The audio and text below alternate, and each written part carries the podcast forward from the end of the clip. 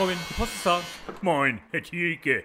Bei uns im Betrieb, da soll in Zukunft die künstliche Intelligenz größeren Einzug erhalten. Na, seien Sie doch froh, dann müssen Sie selber nicht mehr so viel denken und können in Zukunft viel längere Pausen machen. Alle Betriebsangehörigen müssen sich jetzt einem Intelligenztest unterziehen. Wer durchfällt, muss gehen, Herr Thielke.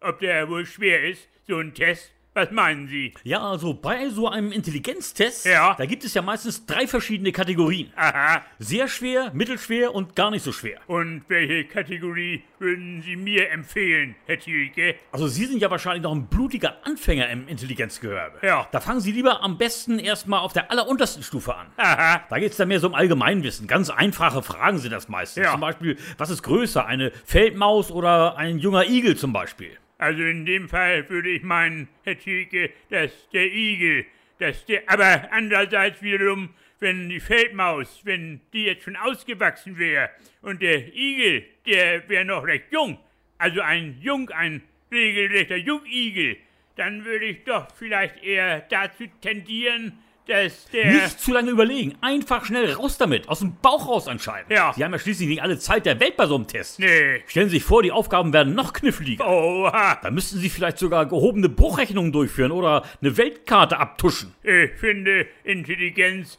wird heute im Allgemeinen zu sehr überbewertet, Herr Thielke. Ja, aber so ganz ohne Intelligenz geht's ja schließlich auch nicht. Es gibt wichtigere Dinge im Leben, Herr Thielke. Was denn zum Beispiel? Ausdauer, Ehrlichkeit, Frohsinn. Ja, ja, ja, die ganzen deutschen Tugenden. Ja. Die kenne ich alle noch von meiner Pfadfinderzeit. Ja, Kameradschaft, Rücksicht, Hilfsbereitschaft. Höflichkeit, Fleiß, soziales Verhalten, Herr Thielke. Das habe ich doch eben schon gesagt. Was hatten Sie gesagt? Hilfsbereitschaft habe ich gesagt. Das ist doch eigentlich dasselbe wie soziales Verhalten. Dann könnte ich auch sagen, Fleiß wäre dasselbe wie Ausdauer, Herr Thielke. Aber das stimmt ja wiederum nicht. Nee? Zum Beispiel könnten Sie den ganzen Tag fleißig Ihren Rasen mähen, machen aber immer schon nach einer Viertelstunde schlapp, weil Sie keine Ausdauer mehr haben. Wichtig ist doch, dass der Rasen überhaupt gemäht wird, Herr Thielke. Und dieses Mähen, das könnte in Zukunft genauso gut von einem kleinen Roboterrasenmäher mit künstlicher Intelligenz übernommen werden. In Amerika, Herr Thielke, da gibt es schon Küchengeräte, die müssen Sie gar nicht mehr selber einschalten. Die können Ihre Gedanken lesen. Wenn Sie zum Beispiel denken an, dann geht der Herd zum Beispiel ganz von selber an.